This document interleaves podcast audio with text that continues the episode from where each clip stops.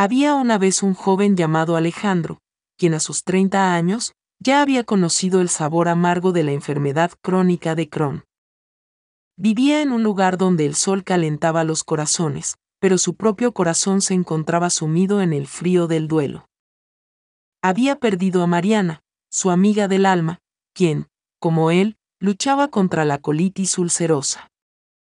Mariana, con su sonrisa que desafiaba el dolor, había sucumbido a una complicación inesperada, dejando a Alejandro en un mundo que, de repente, se sentía demasiado grande y vacío. Alejandro y Mariana se conocieron en el laberinto de pasillos blancos de un hospital. Entre medicamentos y tratamientos para sus respectivas enfermedades, encontraron consuelo en sus conversaciones, en esas pequeñas islas de normalidad en un mar de incertidumbre. Mariana era su faro en la tormenta, siempre con una palabra de aliento, siempre con una risa que desafiaba la tristeza. Pero ahora, Alejandro se enfrentaba a sus días sin ella. Cada rincón de su mundo parecía estar impregnado con el eco de su risa, con el fantasma de su presencia. En la soledad de su habitación, Alejandro sentía como el miedo se enredaba en su pecho, miedo a su propia enfermedad de Crohn, miedo a un futuro incierto, miedo a olvidar su voz, su risa, su valentía. En un intento de escapar de sus pensamientos, Alejandro visitaba frecuentemente aquellos lugares que Mariana amaba.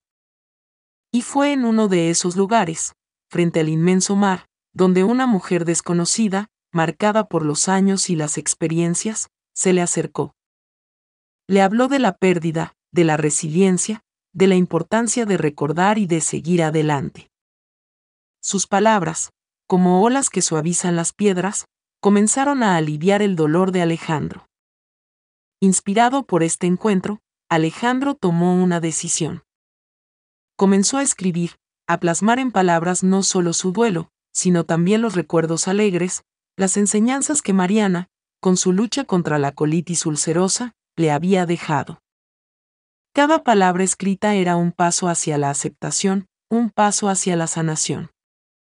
Y así, con el corazón aún cargando el peso del adiós, Alejandro organizó un evento en honor a Mariana. Un evento que reunió a aquellos tocados por la enfermedad, por la pérdida, por la vida. Un evento que se convirtió en un canto de esperanza, un recordatorio de que incluso en los momentos más oscuros, hay luz, hay comunidad, hay amor. La historia de Alejandro es un viaje a través del dolor y la esperanza.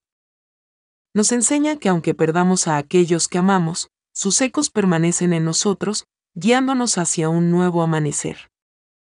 Nos recuerda que, a pesar de las sombras, siempre hay una luz que nos espera.